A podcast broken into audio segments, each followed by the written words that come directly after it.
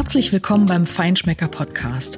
Hier kommen die besten Köche zu Wort, engagierte Produzenten, Winzer und andere Persönlichkeiten aus der Genuss- und Food-Szene. Ich bin Deborah Gottlieb, Chefredakteurin des Magazins und heute spreche ich mit einem der absoluten Topstars der deutschen Spitzenköche. Jan Hartwig ist nicht nur maximal erfolgreich, fünf Feinschmecker F und drei Sterne beim Guide Michelin, sondern er ist mittlerweile auch so etwas wie ein Influencer in den sozialen Medien mit über 100.000 Followern auf Instagram. Wie wichtig die digitalen Kanäle gerade im Lockdown waren, welche Erfahrungen er gemacht und welche Ratschläge er hat und warum diese Form der digitalen Kommunikation mit Gästen in Zukunft unverzichtbar ist, darüber sprechen wir jetzt. Vorher möchte ich aber noch staatlich Fachingen für die Unterstützung auch dieser Episode danken.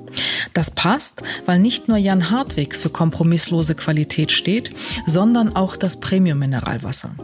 Das fein perlende staatlich Faching Medium ist übrigens auch bei Sommeliers sehr beliebt, weil es nämlich eine ausgewogene Mischung an Mineralien hat, wie zum Beispiel Hydrogencarbonat, Calcium und Magnesium. Und die harmoniert optimal mit Wein. Staatlich Faching Medium wird deshalb auch oft bei professionellen Weinproben getrunken, weil es den Geschmackssinn zwischen den, den vielen verschiedenen Weinen immer wieder angenehm ausgleicht und so die Nuancen der Weine besonders gut schmeckbar sind. Aber es muss natürlich keine Profiprobe sein, seien wir ehrlich. Zu einem guten Wein sollte es nämlich immer auch ein gutes Wasser geben. So halten wir es jedenfalls beim Feinschmecker. Hallo lieber Jan. Jan Hartwig. Äh, du in München, ich in Hamburg, immer noch Pandemie, immer noch Ausnahmesituation. Schön dich zu sehen. Per Zoom machen wir das heute und schön dich zu hören und schön äh, zu lernen, dass du gesund bist. Danke, Deborah. Hallo. Hallo. Ähm, die Ausnahmesituation ist auch unser Thema heute. Lockdown, jetzt sechs Monate ungefähr. Arbeitsverbot quasi für euch, äh, äh, totales Abgeschnittensein von euren Gästen, von dem, was ihr tut. Und ähm, du gehörst zu denen, die trotzdem oder denen es trotzdem gelungen ist, den Kontakt mit ihren Gästen weiter zu pflegen.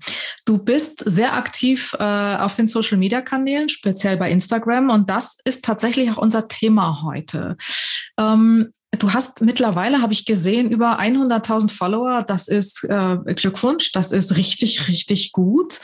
Und wir wollen darüber sprechen, wie, wie sich das eigentlich entwickelt hat, wie du das heute nutzt und was das eigentlich in der Zeit auch des Abgeschnittenseins für dich bedeutet. Und deswegen äh, ganz zu Anfang, sag mal, kannst du dich eigentlich noch an deinen allerersten Insta-Post erinnern? Ja, kann ich tatsächlich. Was das ist schon eine ganze Weile.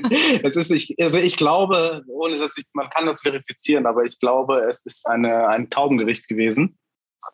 Das war das erste Bild. Ich kann, äh, bin ziemlich sicher, dass es die Taube war. Äh, ich weiß aber tatsächlich auch noch in welcher Situation. Und zwar saß ich im Auto auf der Autofahrt nach Kitzbühel ins Schwesternhotel von Bayerischen Hof in die Tenne. Und die Frau Volkert hatte uns eingeladen, zu einem Abendessen, zu einer Übernachtung, das ganze Team anlässlich des Erhaltes des zweiten Sterns. Also es ist schon eine ganze Weile her. Ganze Weile, hab ich ja. Quasi, ich habe da quasi auf dieser Autofahrt von München nach Kitzbühel, die ja nicht so lang ist, aber, aber es ist auf jeden Fall genug Zeit gewesen, um sich damit ein bisschen zu beschäftigen. Ich dachte, okay, jetzt gehe ich dieses Thema Instagram mal an. Ähm, war da total jungfräulich natürlich, ähm, habe mir das Konto eingerichtet, habe dann dieses, diesen Post verfasst, und um die Frage zu beantworten, wie das kam, dass das so ein, so ein, so ein Erfolg gab, dass die Follower so stetig gewachsen sind und, und ja, es auch immer noch tun. Das ist tatsächlich ein, ein Schneeballsystem. Ja? Also mit dem ersten Post kamen natürlich die ersten Likes, die ersten Follower. Zunächst mal sind es Kollegen, sind es Gäste vielleicht. Äh, und umso mehr man dann auch aktiv ist und umso mehr Content man auch im Preis gibt und, und veröffentlicht, ja, umso größer ist das Interesse. Und was wirklich den, den, den Kick gegeben hat oder was das Ganze immer sehr, sehr angeschoben hat, ist zum einen Reposts von den einschlägigen Bloggern und Plattformen. Es gibt ja beispielsweise, fällt mir jetzt ein, Chefstock, die haben, glaube ich, über zwei Millionen Follower. Es ist unfassbar viel. Und wenn man von diesen Plattformen dann gerepostet wird, dann sehen das natürlich ganz, ganz viele Menschen. Das ist ein Multiplikator. Viele ähm, folgen einem dann, viele reposten es dann auch weiter und dann ist das ein Schneeballsystem. Das ist eins. Zum anderen muss man sagen, Fernsehen, ganz klar. Also ich habe eine ganz große Dynamik gemerkt nach ähm, verschiedenen Auftritten, zum Beispiel bei The Taste, zum Beispiel bei ähm, die Küchenschlacht habe ich ein, zwei Mal gemacht. Gut, das ist ein bisschen, bisschen anderes Klientel noch. Aber ähm, was natürlich auch einen großen, große Dynamik, einen großen Schub gegeben hat, war dann Kitchen Possible mit Tim Melzer. Also mhm, Fernsehen ja, das, das, eine ja. und dann das, das Reposten ist das andere. Das, das, das ist dann ein Schneeballsystem und das multipliziert sich und mittlerweile sind es ganz, ganz viele internationale auch, natürlich Foodies, äh, essverrückte, kulinarikaffine Menschen, die das einfach schön finden und ja, das ist eine Dynamik und der, der Account ist, ist stetig am Wachsen. Das ist wirklich toll. Ähm, aber trotzdem, wenn du das jetzt so schilderst, klingt das so easy und so einfach. So ganz so ist es ja nicht. Ähm, man fängt dann an, das zu tun und dann macht man mal irgendwas äh, irgendwie. Man postet ein Gericht. Ähm, du fotografierst ja auch und du fotografierst mhm. selber ziemlich gut. Das ist natürlich ein Riesenvorteil, weil man dann eben auch gutes Material hat. Ähm, äh, wie hast du das am Anfang gemacht? Hast du ähm, intuitiv gepostet oder hast du äh, dir vorher überlegt, was, was könnte ich machen, was könnte gut funktionieren oder hast du am Anfang erstmal einfach gemacht, was, was dir so in den Sinn kam? Ja, beides. Also ich habe am Anfang das gepostet, was ich einfach schön finde und das tue ich im Übrigen immer noch.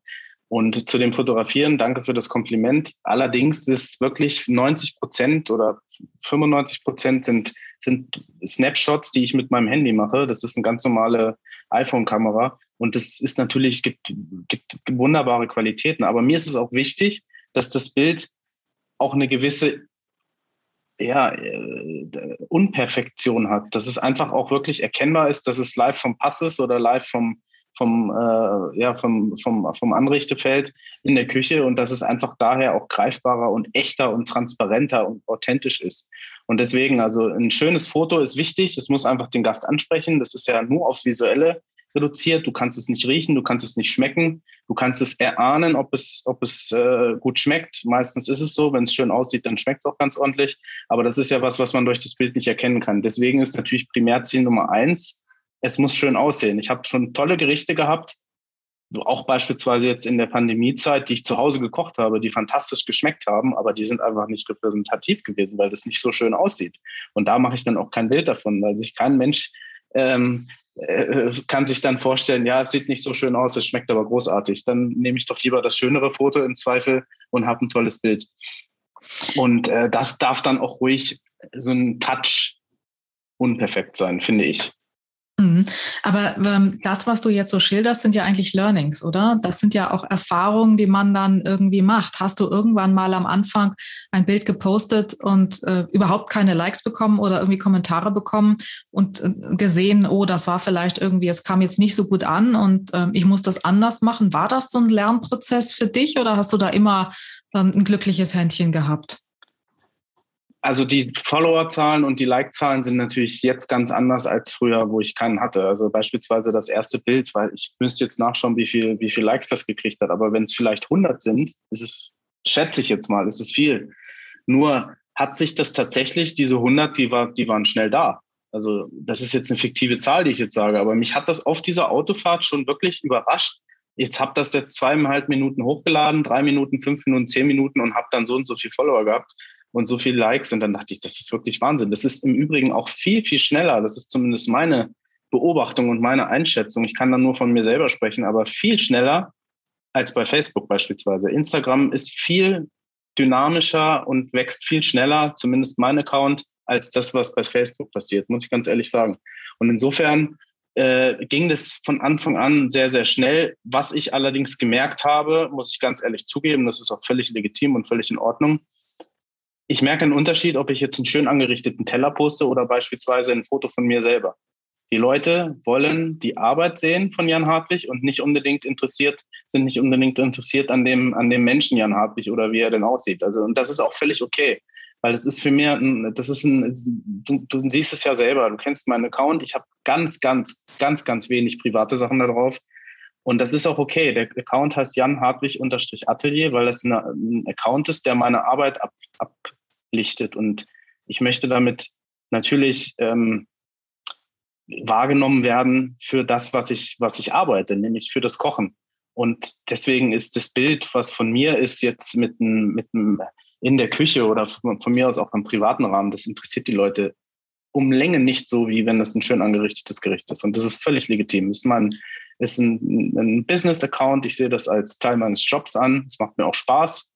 Aber private Sachen haben da nach meiner Empfindung nach wenig drin zu suchen und vor allen Dingen sind auch nicht, sind auch nicht gewünscht vom, vom Konsumenten, vom, von dem, von dem Instagram-Konsumenten meines Profils. Das ist ein total interessanter Punkt und ich glaube tatsächlich auch der Kernpunkt, ähm, weil da gibt es ja im Grunde zwei Welten. Ähm, viele Influencer leben nicht nur damit und davon, sondern verdienen ziemlich viel Geld damit, dass sie eben genau sich selbst inszenieren und sich selbst zeigen. Und wenn du sozusagen als äh, Vertreter der, der deutschen äh, Top-Köche jetzt sagst, von uns ist das gar nicht gefragt, bei uns wollen die Menschen unsere Arbeit sehen, ähm, ist ist das ja ein ganz wesentlicher, ein ganz interessanter Punkt. Ähm, was hat das mit dir gemacht? War das für dich von vornherein, dass du gesagt hast, hey, okay, also äh, finde ich gut, weil ich identifiziere mich auch über das, was ich mache? Ähm, oder war das für dich auch so, dass du gesagt hast, naja gut, okay, ähm, ich hätte vielleicht auch mal ein bisschen gerne irgendwie nette ähm, Bilder von mir gepostet, wenn ich irgendwo anders bin, aber ich lasse es dann halt. Das ist ja irgendwann ja. eine strategische Entscheidung. Also man merkt irgendwann, okay, das ja. funktioniert und dann sagt man, gut, das ist jetzt auch meine Strategie. Das stimmt. Also es ist ein Lernprozess und natürlich möchte ich genauso wenig, wie ich am Gast vorbeikochen möchte. Ich möchte ja, dass es dem Gast schmeckt. Also natürlich kann man nicht jeden Geschmack treffen und es ist auch, letztendlich ist das auch eine subjektive Einschätzung, ob dem einen das schmeckt und dem anderen nicht. Und wenn man sich mit Geschmack umgibt in Form von von Essen und Trinken, im Übrigen aber auch Kunst oder Musik oder, oder ähm, irgendwelche Sachen, dann wird es immer Menschen geben, die das großartig finden und Menschen geben, die das nicht so großartig finden. Das ist, da muss, muss, muss man auch leben, das ist ganz normal. Ähm, und wie gesagt, ich muss aber natürlich auch, wenn ich, wenn ich Interesse habe an meinem, an meinem Instagram-Account, dann muss ich natürlich auch das posten, wo ich der Meinung bin, dass das gut ankommt. Und dann wäre es einfach vermessen und blöd von mir zu sagen, die Leute wollen Gerichte, ich poste ein Selfie nach dem anderen. Das ist einfach Quatsch. Aber es gibt auch, um das nochmal aufzurollen, was du eingangs eben gesagt hast, die Leute wollen uns so sehen für das, was wir machen, nämlich fürs Kochen. Es gibt ja auch andere Beispiele. Also mein geschätzter Kollege und Freund Tim Raue zum Beispiel, der hat überwiegend Fotos von sich selber auf dem Account und das kommt super gut an.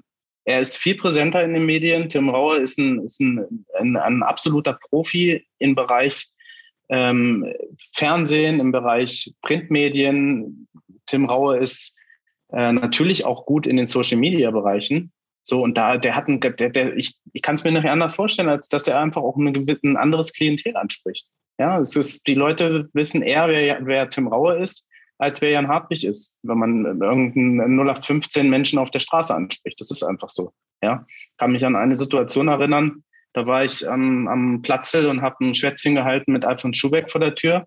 Da kamen die Leute an und haben Fotos von ihm gemacht und er hat sich kaputt gelacht und hat gesagt, siehst du mal hier, da, deine drei Sterne, die zählen hier gar nichts. Hier bin ich der, hier bin ich der König, die kenne dich gar nicht.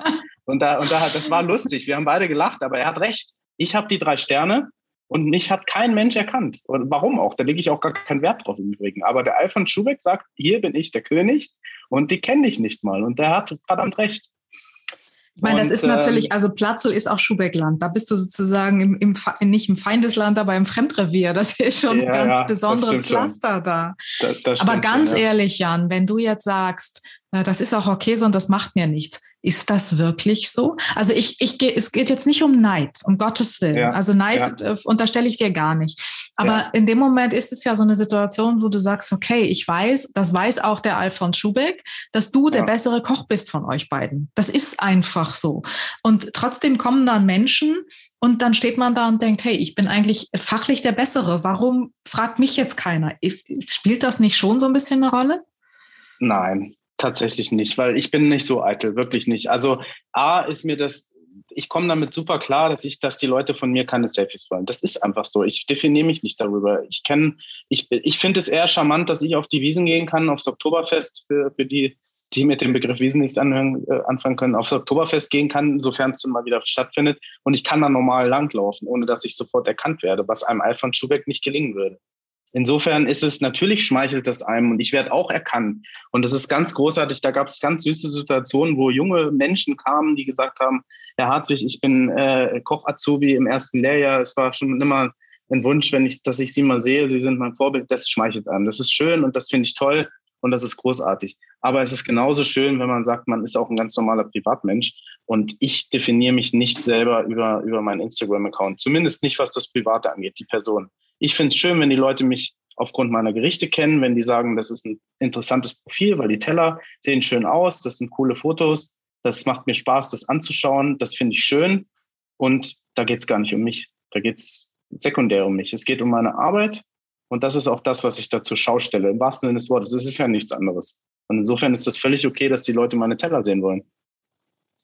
Nebenbei ist es ja auch noch viel angenehmer, wenn man nicht erkannt wird, weil man kann dann wirklich auch tun, was man will, ohne gleich irgendwie Konsequenzen oder Veröffentlichungen befürchten zu müssen. Das ist schon die komfortablere Situation, keine Frage. Definitiv, ja.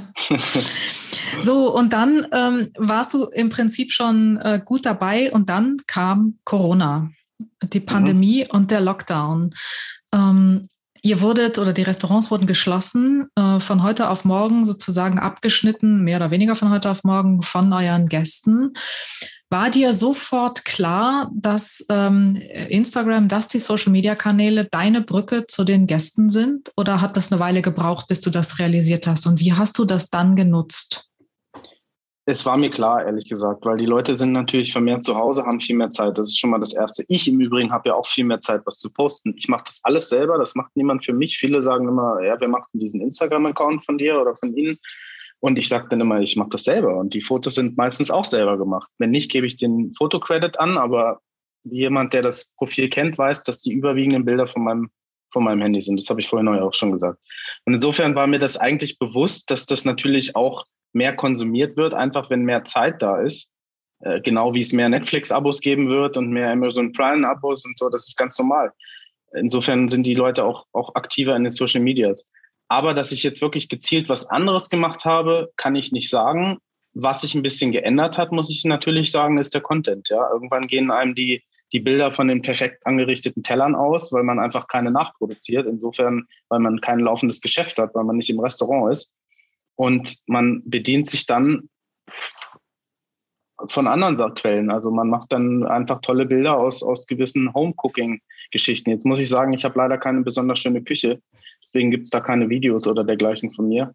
Aber es gibt schon den einen oder anderen angerichteten Teller, hin, hin, hin und wieder auch gepaart mit einem dazugehörigen Rezept. Und das, muss ich sagen, ist wieder ein ganz neuer Ansatz, was die Leute sehr zu schätzen wissen und was auch wieder irgendwie ein anderes Klientel anspricht, als die Leute vielleicht, die mich jetzt nur aufgrund des Restaurant-Ateliers kennen. Also es gibt schon viele, viele Menschen, die vielleicht zu mir gar nicht zum Essen kommen würden, aber sagen, ach cool, ich habe das aus Sobuku nachgekocht oder jetzt unlängst habe ich ein Foto von einem Leipziger Allerlei gepostet. Da habe ich so viel Resonanz drauf gekriegt, dass Menschen schreiben, das ist was, was total edel ist, total lecker ist. Es ist aber nachmachbar, es ist nachvollziehbar. Wir können das zu Hause machen. Es ist perfekt in der Saison. Es ist so ein alter Klassiker, der schon fast vergessen ist.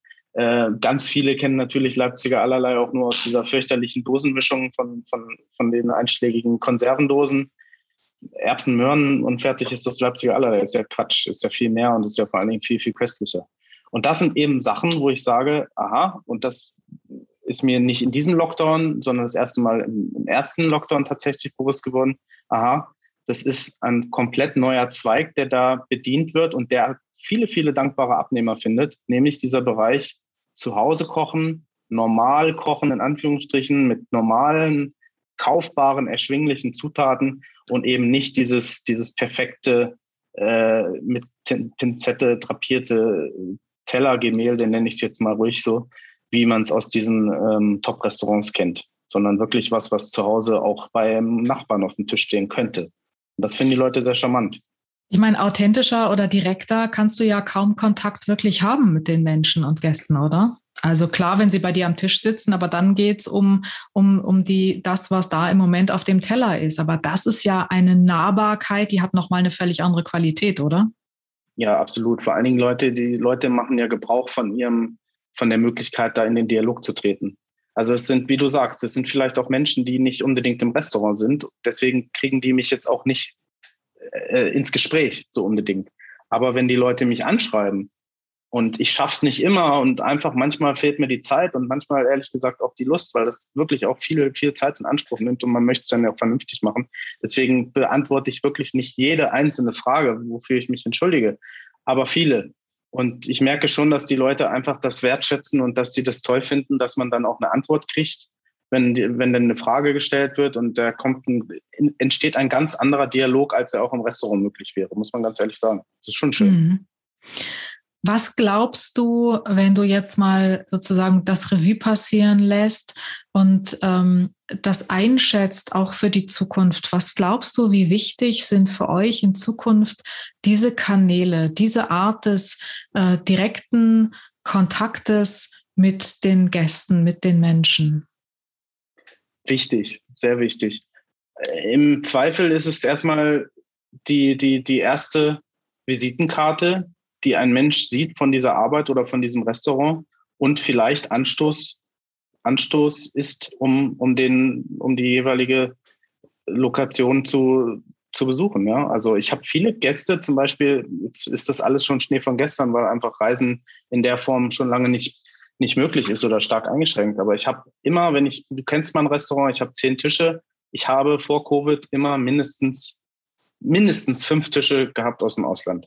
Und das war nicht Österreich und Schweiz, war es auch, klar, aber ich meine, ich meine auch, dass es, dass es Asiaten waren, dass es US-Amerikaner waren, dass es Spanier waren, dass es äh, Skandinavier waren. So, und wenn dann Menschen wirklich aus Taiwan kommen, weil sie sagen, I know your Insta, da muss ich sagen, das hat eine brutale, brutale Reichweite und eine brutale Macht auch, die das wirklich, die, die das für uns auch ähm, mit sich bringt und uns als Gastronomen.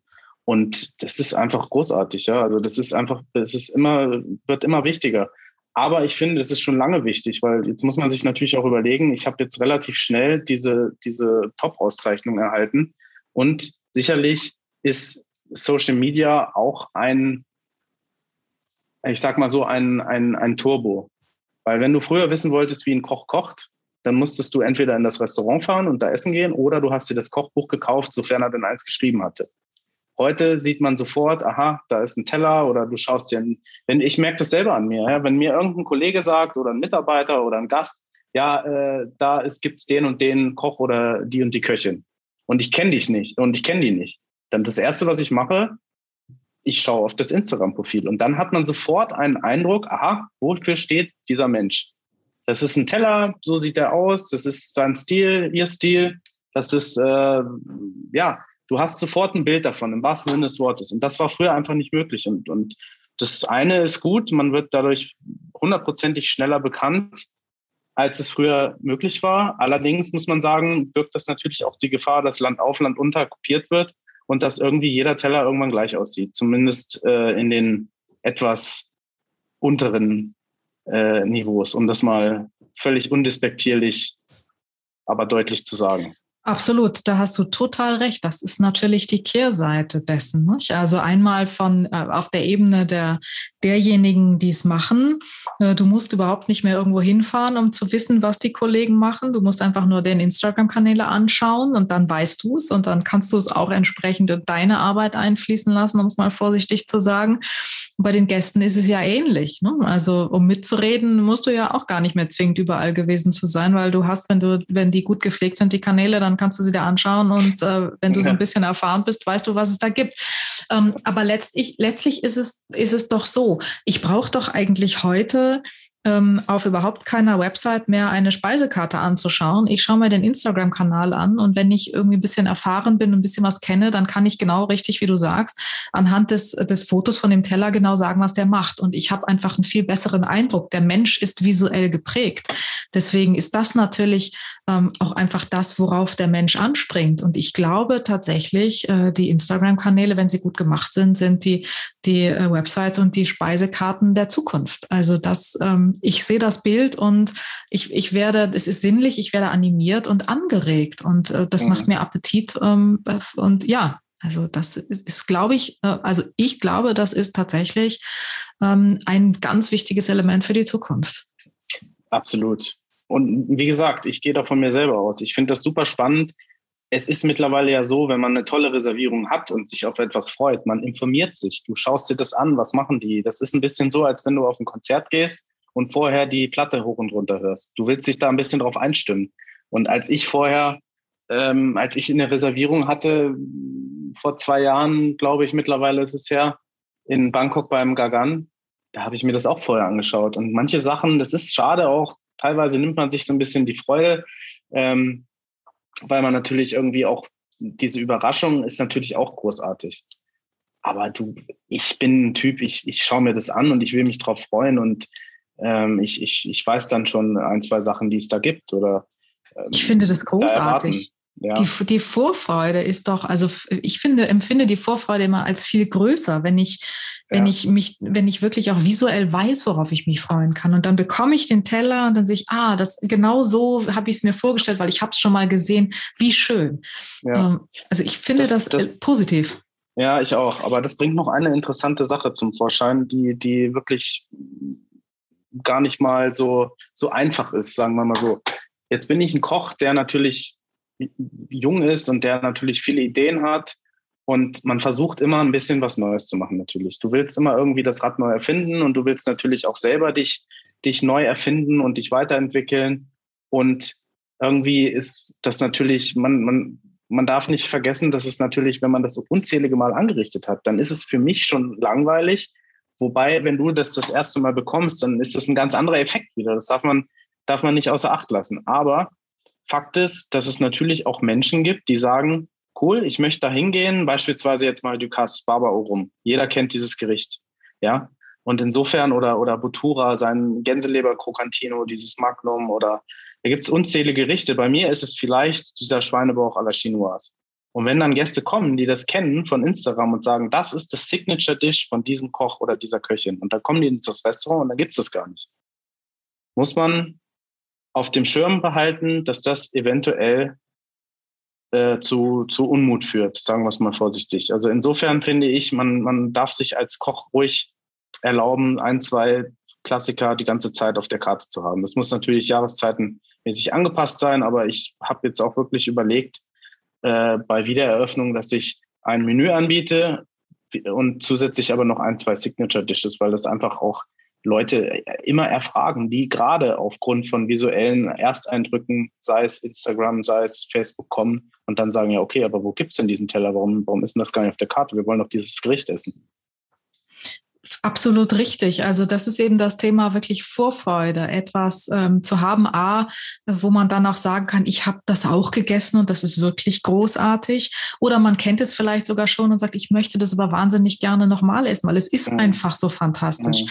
Ähm, ich glaube auch, dass dieser Zwang, sich immer wieder neu zu erfinden, sich ein bisschen relativieren wird jetzt nach der Pandemie, weil man vielleicht auch gemerkt hat, dass dieses immer neuer, immer schneller, immer besser, ähm, immer überraschender, ähm, immer innovativer. Diese Jagd nach diesem Superlativ vielleicht gar nicht so das Nonplusultra ist, wie man es vorher immer gedacht hat. Aber auf der anderen Seite, weil du das vorhin gesagt hast, und das finde ich auch einen wahnsinnig interessanten Punkt mit dem Kopieren, ist es ja schon so, je mehr du als Spitzenkoch kopiert wirst, ähm, wird der Druck da nicht schon größer, dann doch öfter was Neues zu machen, um eben auch äh, nicht dann etwas zu haben, was vielfach kopiert wird? Oder ist dir das egal?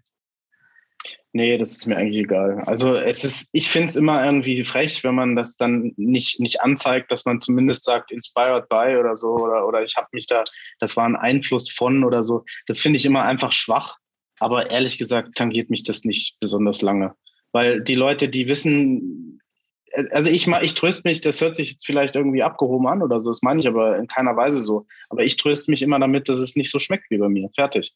Wenn die Leute das Original haben wollen, dann müssen sie zum Original gehen. Und äh, keinem Menschen ist damit geholfen, wenn er ein, zwei Teller kopiert und den Rest dann von sich aus macht. Das, man merkt es als Gast, der sich ein bisschen auskennt, dass da keinerlei Dramaturgie herrscht, dass es nicht aus einer Feder ist, im wahrsten Sinne des Wortes, ist es ja auch nicht. Und dass das einfach kein, kein, kein sauberer gut abgestimmter Menüverlauf ist. Und insofern mir ist das egal. Also ich kann damit leben, das ist, das ist völlig in Ordnung und vor allen Dingen geht es ja ganz anderen genauso. Und das ist überall so, in der Musik, in der Kunst, in, überall in, in, in der Automobilindustrie, überall wird, wird kopiert und das ist bei uns im Job ganz genauso.